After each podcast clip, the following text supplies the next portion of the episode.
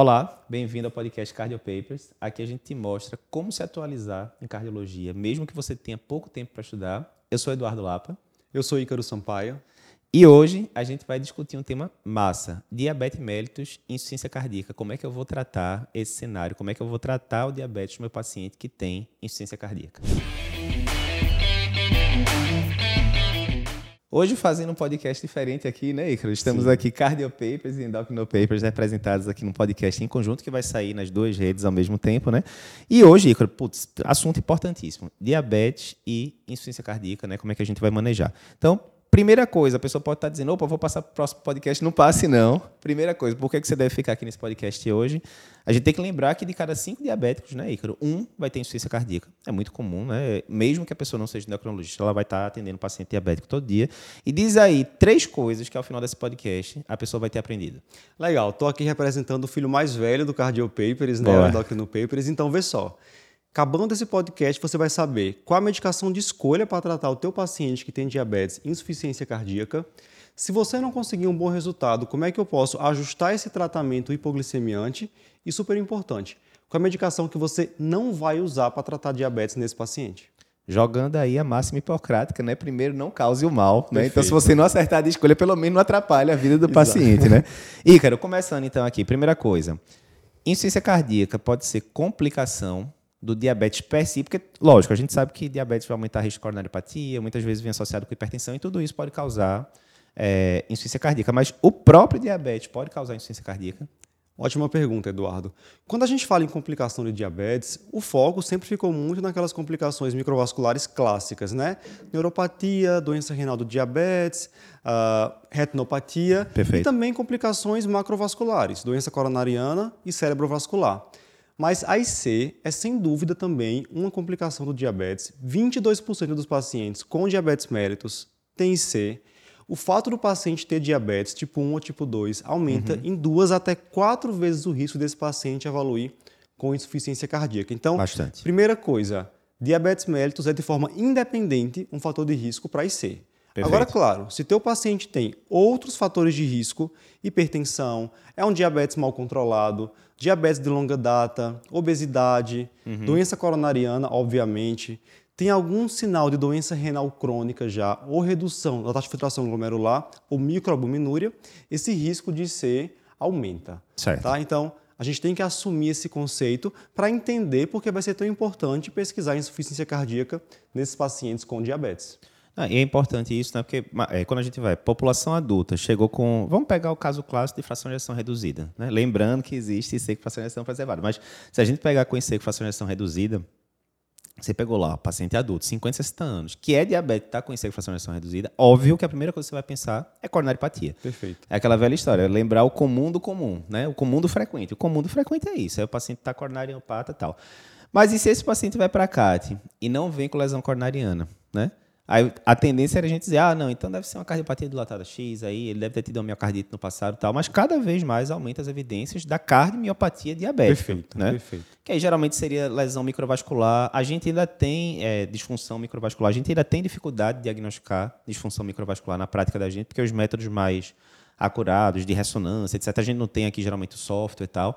Então termina ficando aquele diagnóstico meio que presuntivo, né? Mas você realmente pegou um paciente diabético, todo mal compensado, com lesões de outros órgãos-alvo tal, com fração de injeção de 30 e poucos por cento, CAT limpo, descartando outras coisas, valvopatia, coisas mais óbvias, tem uma possibilidade razoável, sim, de ser cardiomiopatia diabética, né? Com certeza. Vamos pensar. Paciente pode fazer uma doença renal crônica por lesão microvascular, certo? Uhum. Pode fazer acometimento da retina por que, é que o coração ia passar ileso nessa história? Então, Exatamente. toda essa questão, essa questão de estresse oxidativo, de ativação de renina, angiotensina, aldosterona, tudo isso também vai acometer o coração, podendo causar, como você citou, essa cardiomiopatia diabética, que seria aquele paciente que tem disfunção do ventrículo esquerdo, uhum. diastólica uhum. ou sistólica, e você não acha doença coronariana, não tem valvopatia, realmente a causa acaba caindo para o diabetes. Perfeito. A gente vai falar depois, inclusive, de estudos que corroboram isso, mas não vamos dar spoiler não, que senão vai estragar aqui uma pergunta aqui mais para frente. Mas vê, beleza, Icaro. Então, tô lá atendendo paciente diabético todo dia no consultório, alguns mais controlados, outros menos controlados, tal. Se eu sei que aumenta pra caramba risco, se eu sei que cada cinco pacientes diabéticos um vai ter insuficiência cardíaca, Então eu já vou ficar ali com a pulga atrás da orelha. Eu não vou esperar o paciente chegar nas arcado, com o jugular para dar o diagnóstico de ciência cardíaca, né? Já vou ficar de olho para dar um diagnóstico mais precoce. E como é que a gente poderia pensar, então, naquele paciente diabético que não chega com quadro florido? Eu vou sair pedindo ajuda de coronário para todo mundo de rotina? Né? Não vou. Quando é que eu deveria pensar que talvez aquele paciente esteja em risco para desenvolver insuficiência cardíaca aumentado ou já esteja em estágios iniciais de insuficiência cardíaca ali, sintomático da vida? Diz aí. Legal. Da mesma forma que a gente tem como rastrear a retinopatia, recomendação sobre isso e todas as demais complicações, para IC agora é a mesma coisa. A gente Feito. tem publicações atuais falando sobre rastreamento de insuficiência cardíaca em pacientes com diabetes, mesmo assintomáticos. E como é que seria feito esse rastreamento? Primeira coisa, por que, que a gente vai rastrear? Né? Uhum. Já falamos que a prevalência é alta. Segundo, você consegue identificar precocemente esses pacientes de maior risco e já instituir medidas para evitar a progressão dessa doença, evitar que esse paciente se torne esse paciente francamente descompensado, como Perfeito. você citou. E a gente tem, nesse contexto, Eduardo, uma publicação desse ano, mês de junho, uhum. da American Diabetes Association, que foi endossada pelo Colégio Americano de Cardiologia, que fala sobre a utilização de biomarcadores para identificar pacientes de alto risco. Certo. E aqui é importante a gente revisar aquela classificação que você conhece melhor do que eu de estágios de IC, né? A, B, C e D. Então, certo. o estágio A é o paciente que tem alguma condição de risco para IC. Certo. Que seria um paciente que tem diabetes por si só, certo? Ou hipertenso. Perfeito. Ou qualquer outro fator de risco. Perfeito. O estágio B. Bem é um monte de gente, né? É, é quase todo mundo é estagiado de adulto, né? é. Nossos pacientes. Beleza. Estágio B é o paciente que ele não tem só um fator de risco, ele já tem alguma lesão estrutural uhum. ou Aí é onde entra a questão. Ou tem alteração de biomarcadores. Perfeito. E C e D é o paciente que tem sintomas, certo? Então, Perfeito. qual é a ideia desse guideline?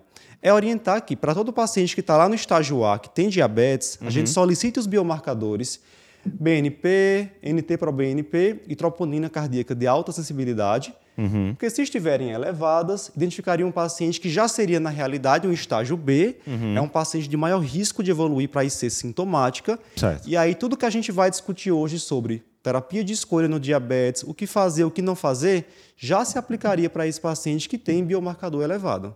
E é interessante isso, Ícaro, porque assim, prova de título de cardio, né? A gente é especialista em prova de título de cardio. E já caiu no passado, ah, deve ficar pedindo troponina ultrassensível no paciente com coronariopatia crônica. E a gente tem estudo mostrando que 10, 11% desses pacientes têm troponina aumentada, mesmo sendo pacientes coronariopatas crônicos. E esses pacientes tendem a evoluir pior. E geralmente para prova, se você está escutando aqui, você vai fazer prova. Não, não é para pedir no paciente assintomático e tal, né? Pelo menos para prova de título. Mas o que a gente brinca é prova de título, se você seguir o GPS que a gente dá lá, é fácil você acertar as questões. As coisas são meio preto no branco e tal. Uhum. Vida real, você já começa Sim. a entrar mais nessa área cinzenta, né? Mas faz sentido. Se você está lá com um paciente diabético e tal, ele já está com a troponina intrasensível alterada, é comprovado. O paciente subiu a troponina intrasensível por algum motivo que seja, o prognóstico dele vai ser pior do que o cara que tem uma troponina intrasensível normal, né? Mas é interessante, porque quando a gente vai para a diretriz de prevenção da SBC, que cai na prova vez por outra tal, tá lá, em 2019 ele fala, né? Ele fala de scores, que a gente vai comentar depois, mas ele fala isso também, olha, se você pedir um, um BNP acima de 50, um NT pro BNP, geralmente ou, né? Você não vai pedir geralmente os dois, ou um ou outro que tiver no serviço, ou NT pro BNP acima de 125, isso já aumenta o risco, né, da, de ser do paciente e tal. Então, essa, essa publicação desse ano mantém basicamente essa questão do, dos peptídeos natriuréticos e joga a troponina ultrassensível para cima, né? Então, é importante porque às vezes você vai, pode pegar, ah, fulaninho, é, o paciente veio aqui, sei lá, eu sou cardiologista, o paciente veio do endocrinologista e pediu uma troponina ultrassensível, né? Aí, cuidado pra, com os julgamentos, né? Que muitas vezes a pessoa começa logo, né? Ah, esse cara não sabe de nada, o paciente tá com suspeita de síndrome coronariana aguda. Tá infartando no consultório, é? é exatamente. Então, sempre muita humildade ali, porque a medicina está avançando tão rapidamente. E, obviamente, isso daí não é porque uma sociedade colocou que é uma verdade absoluta, né? Claro, Ela tá já, claro. Não, ó, tem benefícios, tem malefícios, potenciais malefícios, Sim. né? Não é aquela coisa preto no branco do tipo, tem que usar S na, no infarto, tem que usar, porque diminui pra caramba a mortalidade. Não é Sim. também nesse nível, mas humildade, porque toda hora está saindo o guideline novo e é impossível você se manter atualizado em todos esses guidelines. Tanto é que a gente criou o Cardio Papers e Endocrino Papers justamente por causa disso, porque é tanto guideline que mesmo a gente com uma equipe gigante ainda é difícil você resumir isso tudo. Tem que ter né? alguém para trazer ali o resumão. Né? Exatamente. Né? Mas beleza, então, primeira coisa, aprendi. Se eu estou lá no, no consultório, que eu tenho disponibilidade, eu peguei um paciente é, diabético, muitas vezes vai estar associado com outras coisas, sobrepeso, hipertensão tal, eu posso considerar solicitar os biomarcadores, Perfeito. porque se eles estiverem alterados, ele já seria um estágio B da vida, ou seja, pré, né? Pré-IC, digamos, né? uhum. né? Sintomática. Beleza, primeira dica é essa. Mais alguma coisa que a gente tem que se ligar? Então, não. Pensando nisso, a gente tem uma recomendação brasileira, a diretriz da SBC que você citou, Uhum. que fala no score ABC como uma forma de rastreamento de C nesses pacientes, que sinceramente eu acho mais complicado, mas vamos citar, né? Então, ele fala o seguinte, ele reúne lá alguns fatores de risco, Uhum. a alteração no ecocardiograma, ventrículo, se tem hipertrofia de ventrículo esquerdo no eletro, pressão arterial sistólica, tabagismo, reúne esses dados para ver o risco desse paciente ter insuficiência cardíaca. E aí o raciocínio vai ser o mesmo. Aqueles pacientes com risco maior já vão ter que adotar medidas, terapias específicas para insuficiência cardíaca. Perfeito. Mas, sinceramente, eu não sei se na prática de vocês é uma coisa Também muito não. utilizada. Para a prova, quem for fazer prova aí também existe, está lá como recomendação a primeira linha logo da tabela de, de diabetes que tem na diretriz de prevenção. Então, fica ligado, porque a prova às vezes. Nunca pediu, não, mas vai que a prova pede. Mas na prática eu não vejo o pessoal usando, não. Definitivamente. É, e aí, voltando para os biomarcadores, assim, nada é perfeito, certo? Certo. Também existem situações nas quais o uso não vai ser tão confiável. Então, Uhum. por exemplo, um paciente que tenha doença renal crônica ou FA, ele Perfeito. pode ter uma elevação desse peptídeo natriurético sem que tenha é, insuficiência cardíaca. Perfeito. Ou ainda, o paciente obeso, ele pode ter uma redução desses biomarcadores Essa é clássica de prova. É. Essa é clássica. Essa é clássica. E aí, fica atento a essas armadilhas. Beleza, não, só já que você levantou a bola, eu vou cortar aqui, porque de vez em quando cai isso na prova de título, né? Então, lembrar, e isso seria pela metabolização do peptídeo natriurético na gordura e tal. Então, é exemplo clássico de onde você pode ter um quadro de ciência cardíaca com BNP normal, levemente alterado. Tá? Tem outras também, pericardite constitutiva e tal, mas obesidade é clássico, tá lá no livro de mapa alimentar da gente e tal. Então, isso aí tem que ficar bem ligado mesmo. Mas, de todo jeito, eu acho que é uma coisa importante, porque pelas diretrizes eh, brasileiras não entraria troponina ultrassensível, mas já são mais antigas, né? Três anos atrás. Então, a gente tem novidades já em relação a isso também. Mas beleza, Ícaro. Por enquanto, a gente está falando do paciente que tem um risco aumentado, etc, etc. Vamos agora para uma situação mais complicada. O paciente é diabético sabido, glicado lá 7,5, 8 e tal. E ele já chega com sintomas de insuficiência cardíaca para gente, de espinéia e tal. Você fez lá o ecocardiograma, fração de ejeção preservada, mas hipertrofia de ventrículo esquerdo, disfunção diastólica, aumento de teatro esquerdo. Você usou lá os scorezinhos que a gente usa para de ejeção preservada, RFPF, tem outros lá que a gente usa. E, puf, fechou o diagnóstico. Esse paciente tem diabetes, sem dúvida nenhuma, e ele tem insuficiência cardíaca, sem dúvida nenhuma. E agora, trazendo lá, desde que eu sou, desde que eu era residente de clínica, sempre saía lá no guideline da ADA, que eu sempre gostei de ler, no comecinho do ano lá, os standards de Diabetes Care ali em janeiro, sempre, metformina primeira escolha, metformina primeira escolha, né? enfim, ficou assim durante muitos anos. Mas nesse paciente especificamente, diabético e com insuficiência cardíaca, continua a metformina como primeira escolha ou não? A pergunta que não quer calar, né? Vamos lá. Se é uma coisa que a gente teve muito esse ano foi guideline diabetes, certo? Certo. No mínimo uns cinco aí. E veja, nos guidelines americanos, no guideline que foi feito em conjunto da ADA com a EASD, inclusive nesse posicionamento da ADA, endossado pelo ACC, de fato há uma recomendação de uma obrigatoriedade de se utilizar gliflozina nesses pacientes, inibidor Perfeito. do SGLT2, certo? Onde é que não há consenso? No guideline da ADA, primeira escolha vai ser uma medicação que reduza desfecho, ou seja, inibidor do SGLT2. Certo. A diretriz da SBD que foi lançada. Só lembrando, né, porque às vezes tem estudante que são as gliflosinas, né, Perfeito. tipo, dá para e por aí vai, empagliflosina e tal. A diretriz da SBD que foi lançada final do ano passado, início desse ano, ainda traz a necessidade de associar metformina nesse paciente que vai começar inibidor do SGLT2. Certo. Você faria metformina mais gliflozina. Mas, sinceramente, acho que é algo que vai mudar em breve. Certo. Então, a tendência hoje, de fato, é não necessariamente fazer metformina, a não ser que o paciente tenha já uma glicada mais elevada. Que vai ser a maioria, né? Passou de ser a 7,5, maioria, ele vai precisar de perfeito. idoterapia, aquela Mas coisa, se for né? aquela glicada de 6.7, 6,5, 7, você poderia sim fazer só uma empagliflozina ou uma dapagliflozina para esse paciente, que é a medicação de escolha hoje para o paciente Perfeito. que tem diabetes e C. Lembrando que a gente teve esse mesmo questionamento na época que a gente tá, ano passado a gente lançou a diretriz de síndrome coronariana aguda sem supra da SPC, e eu sou um dos autores, e eu peguei essa parte, né, de pós-alta ali do paciente com síndrome coronariana aguda e tem lá uma tabelinha que a gente é, que a gente colocou sobre manejo de diabetes nesse cenário. Só vendo o lado, o copo meio cheio, meio vazio, né? Quem fala que tem que associar metformina antes é porque quando você vai para os trials clássicos, que a gente vai falar rapidamente ali, é, que avaliaram as glifosinas no paciente, inicialmente com diabetes sem C e depois com IC, a maioria dos pacientes, de fato, usava metformina, sei lá, 80% mais ou menos. Então, era uma terapia em cima de outra. Então, Certo. vamos tentar reproduzir né, a- o negócio e tal, enfim. Mas o pessoal que diz para usar direto é aquele negócio. A evidência que metformina diminui desfecho é escassa, né? Que eu lembro tem ali umas análises de longuíssimo prazo do KPDS, olha lá, né? Exato. Um negócio danado ali, Exato. uma análise secundária.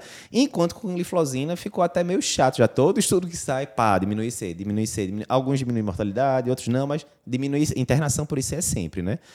Faz sentido, eu acho, colocar como primeira escolha. Sim, definitivamente, faz né? sentido. né? Óbvio que, como você colocou, a maior parte dos nossos pacientes vai necessitar de cara terapia dupla, certo? Isso.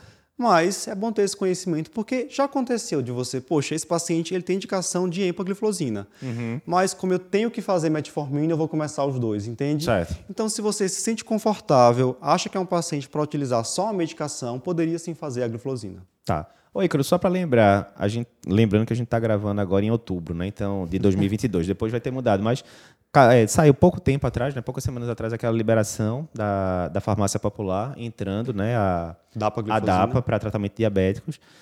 A gente já está liberando. Tinha me dito que era só a partir de novembro que ia começar a liberar mesmo. Aquele negócio tem, parece que tem lugar que está, parece que tem lugar que não está, enfim.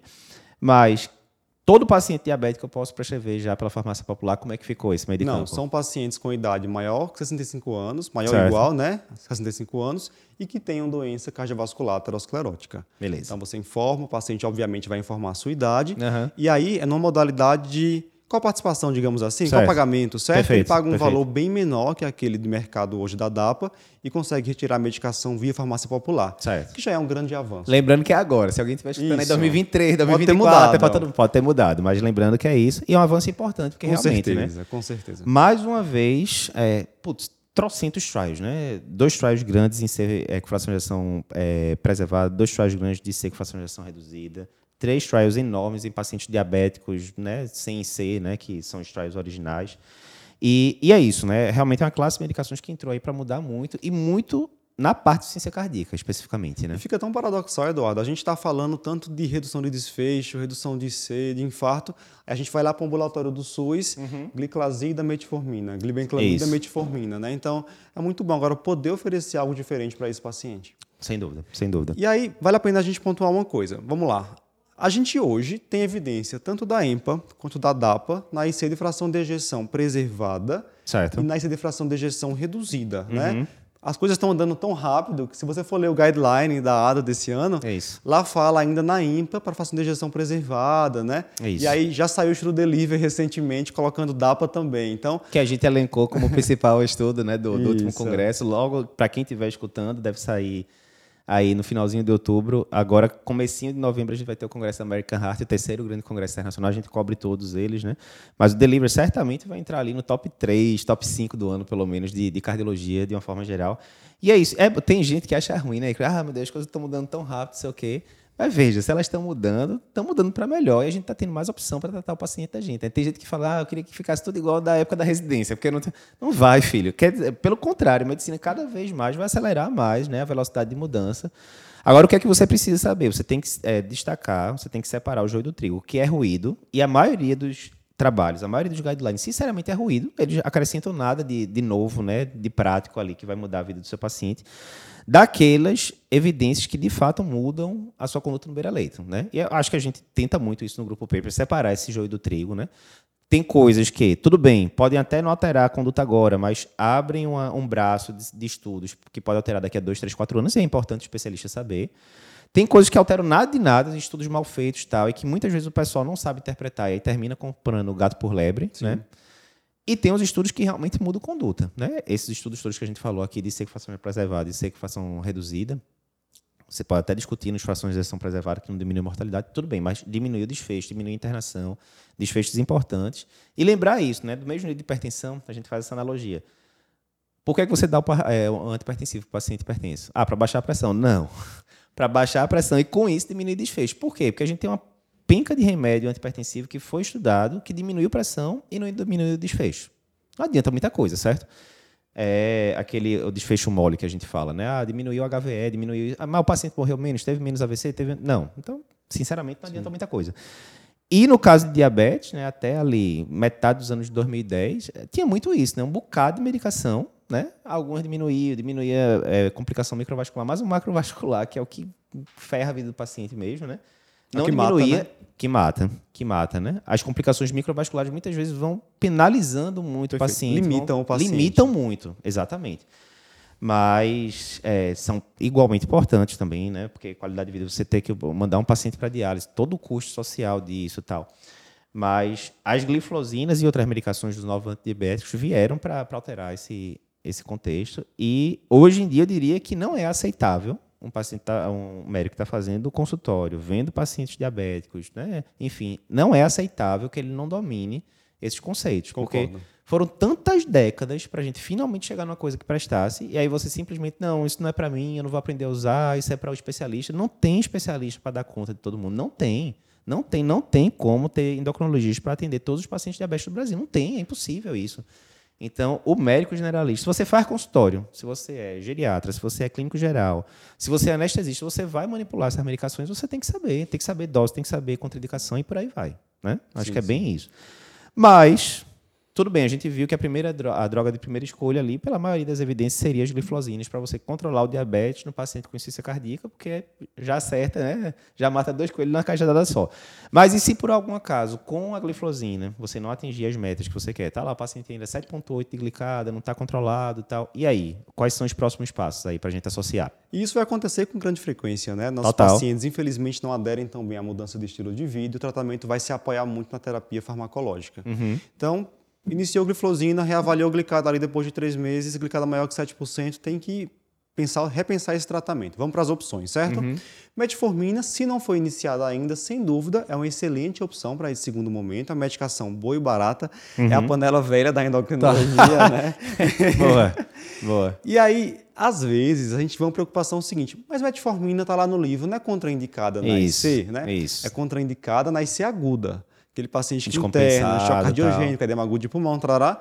Mas o paciente de IC crônico ambulatorial, Perfeito. se a função renal permitir, ele pode sim usar a boa e velha metformina, Só certo? lembrando a questão da função renal, o, consenso atual hoje em dia é você evitar metformina com clearance de quanto e tal. Contraindicada abaixo de 30, Tá. entre 30 e 45, máximo de um grama dia, certo? Acima Beleza. de 45, como você quiser. Porque na época da residência, tô ficando velho, era 1,5 para homem e 1,4 para mulher. Mas a gente sabe que isso aí é extremamente, Sim, né? Você é. pegar um velhinho de 80 anos, com 50 quilos, que tá com 1,3 de creatinina, meu amigo, o clearance já tá ruim há muito tempo já, né? Então, muito melhor você se basear pelo clearance, Taxa de né? filtração glomerular, perfeito. Perfeito.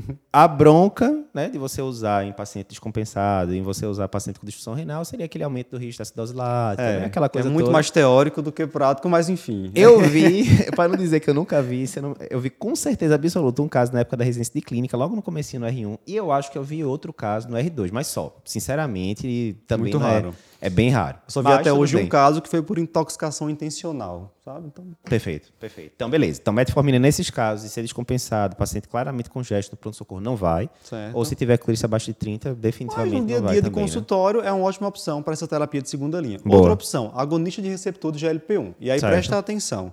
Sim, eles reduzem desfecho cardiovascular em pacientes de alto risco, mas falando especificamente de IC, Uhum. quando a gente inicia para esse paciente, não é pensando em reduzir desfecho relacionado a IC propriamente dita. Perfeito. é em promover melhor controle glicêmico, redução de peso, o que vai ser útil para esse paciente com insuficiência cardíaca. Então, também, Uhum. se o paciente tem condição financeira, é uma ótima opção terapia de segunda linha para esse paciente. Perfeito. Repito, não para reduzir desfecho relacionado ao IC, mas para controle dos Perfeito. fatores de risco, certo? Joia.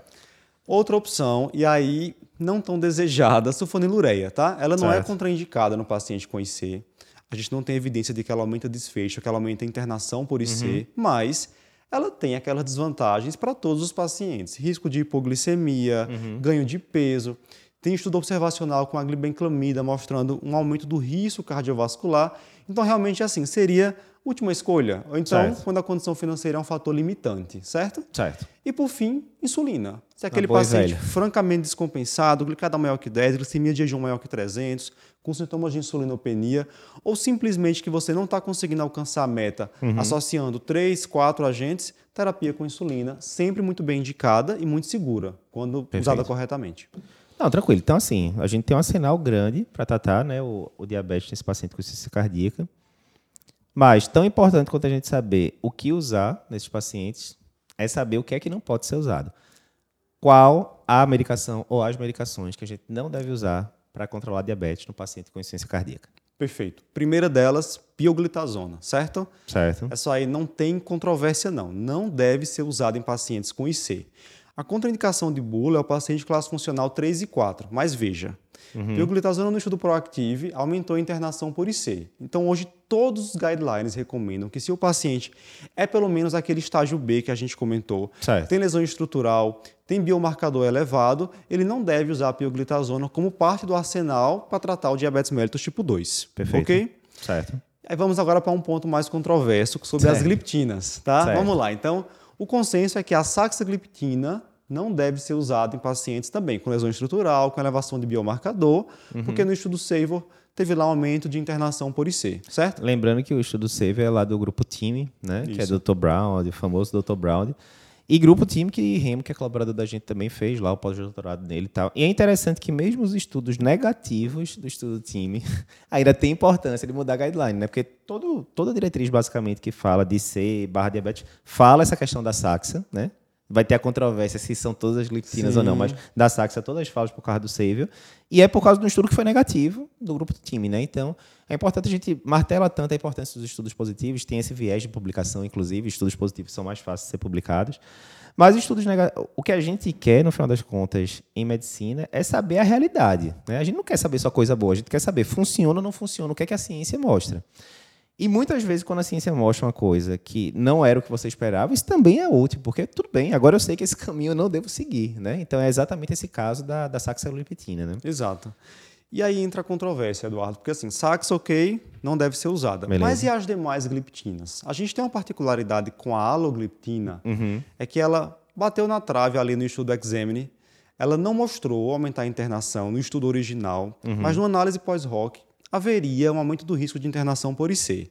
E você sabe que essa questão de análise pós-hoc, né, para a gente extrair daí uma recomendação é complicado. Uhum. Mas aí o pessoal fica com o pé atrás com a alogliptina e aí acaba que hoje a American Diabetes Association não recomenda nenhuma gliptina para tratar pacientes com insuficiência cardíaca. Certo. Isso não é consenso. A diretriz da SBD contraindica particularmente a saxagliptina. Uhum.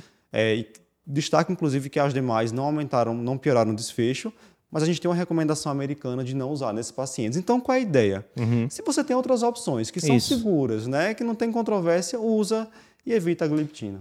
Mas lembrando também, para as provas de título do, de ambos os lados, essa é clássica de prova. Botou lá, isso já caiu na prova da, de título 2020, se não me engano. Posso estar errando o ano.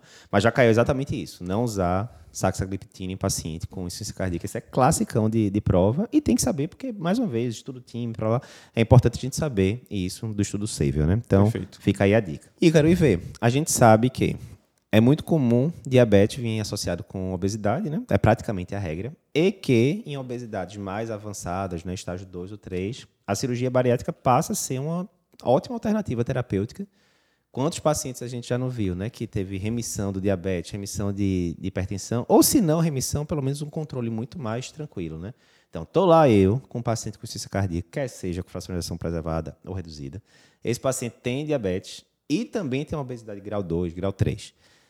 Nesse caso, a cirurgia bariátrica podia ajudar alguma coisa no controle da IC, porque no controle da diabetes a gente sabe que sim, mas no controle da IC pode ajudar alguma coisa? Como é que é o meio de campo? Beleza, Eduardo. Vê só. Se a gente sabe que diabetes e obesidade são fatores de risco para IC, é fácil pensar que se a gente controlar esses fatores, a gente pode reduzir desfecho no paciente com insuficiência cardíaca. Uhum. E isso também acontece com a cirurgia bariátrica. A gente vai falar do conceito de cirurgia metabólica, certo? certo. Que é a cirurgia bariátrica, mas aqui indicada para um paciente com diabetes, com IMC, a partir de 30, uhum. já na obesidade grau 1, que tem menos que 10 anos de doença e não está conseguindo um bom controle glicêmico com terapia habitual, hipoglicemia antes orais, certo? Joia. Esse paciente pode ser submetido a um procedimento bariátrico, que seria chamado aí de cirurgia metabólica, e certo. sim, ela reduz desfecho em paciente que tem diabetes, tem obesidade e tem insuficiência cardíaca. É uma uhum. carta na manga para ser utilizada quando você não consegue um bom controle com terapia habitual do diabetes, hipoglicemia antes orais. Porque certo. às vezes pode haver uma preocupação, né? Não, o paciente tem C, vou evitar a cirurgia. Mas na verdade, se o paciente obviamente tem condições cirúrgicas uhum. de se submeter ao procedimento, sim, ele pode ter benefício disso. É interessante. O, na minha tese de doutorado, a gente pegava justamente, tinha pacientes diabéticos e não diabéticos. A gente via exatamente o strain longitudinal global, entre outros padrões de strain, que é um método mais sensível de avaliar a função sistólica do VE do que a fração de ejeção. E a gente comparava antes e depois né, da, da cirurgia. E tem vários estudos mostrando que o stream melhora realmente depois, mesmo com curta duração ali, no meu caso, se não me engano, foi três meses e pouco que a gente repetiu uh, o exame, e o stream melhora. A fração de ejeção era preservada antes, era preservada depois, não teve muita diferença, mas o stream melhorou, né, mesmo com um curto segmento de tempo, mais uma vez um, um dado bem sensível. Então, tem vários estudos que mostram aí, nos desfechos, né, surrogates endpoints, né, por exemplo, o ECHO, uh, que mostram essa. E faz todo sentido. Né? Na hora que você está controlando os fatores de risco, você está diminuindo é, pós-carga também, inclusive do paciente. O paciente reduz muito. Putz, na época do doutorado, teve muito paciente que usava três, quatro medicações para hipertensão e três meses depois já não usava nenhum. Impressionante, assim, né? Quando é que você consegue tirar quatro medicações de hipertensão de um paciente e tal? Ah, estava medindo direito se a pressão estava, manguita adequada, direitinho antes e depois da cirurgia e tal. Então, a cirurgia metabólica realmente ela tem essas vantagens muito grandes em relação ao controle de fatores de risco, né? Mas é interessante também a gente acompanhar por mais tempo esses pacientes, não só por meses, para ver a questão de desfechos. E aí poderia ficar a dúvida, né? Não, mas e o risco pré-operatório desse paciente? Tá? Óbvio que você não vai mandar o paciente para operar com IC classe 3, 4. Você vai sim, ter que compensar sim, antes sim, todas as, as diretrizes lá de pré-operatório. Mas uma vez o paciente estando compensado direitinho, etc., é uma alternativa, sim, que a gente pode comparar, é, considerar na prática clínica. É isso, pessoal. Se você gostou desse conteúdo, está assistindo aqui o, o videocast através do YouTube, não esquece de se inscrever no nosso canal e de comentar aí para a gente se gostou do conteúdo. Se está escutando pelo podcast, não esquece de compartilhar com seus amigos esse episódio. Também não esquece que além do Cardio Papers, do Endocrino Papers, o nosso grupo Papers tem outras marcas. Nós já temos também as marcas de dermatologia, que é o Dermato Papers, e a de ginecologia obstetrícia, que é o Geo Papers. Você pode seguir essas marcas tanto no YouTube quanto no Instagram. Muito conteúdo bom lá e cada vez uma abordagem mais multidisciplinar dos nossos pacientes. Até o próximo episódio.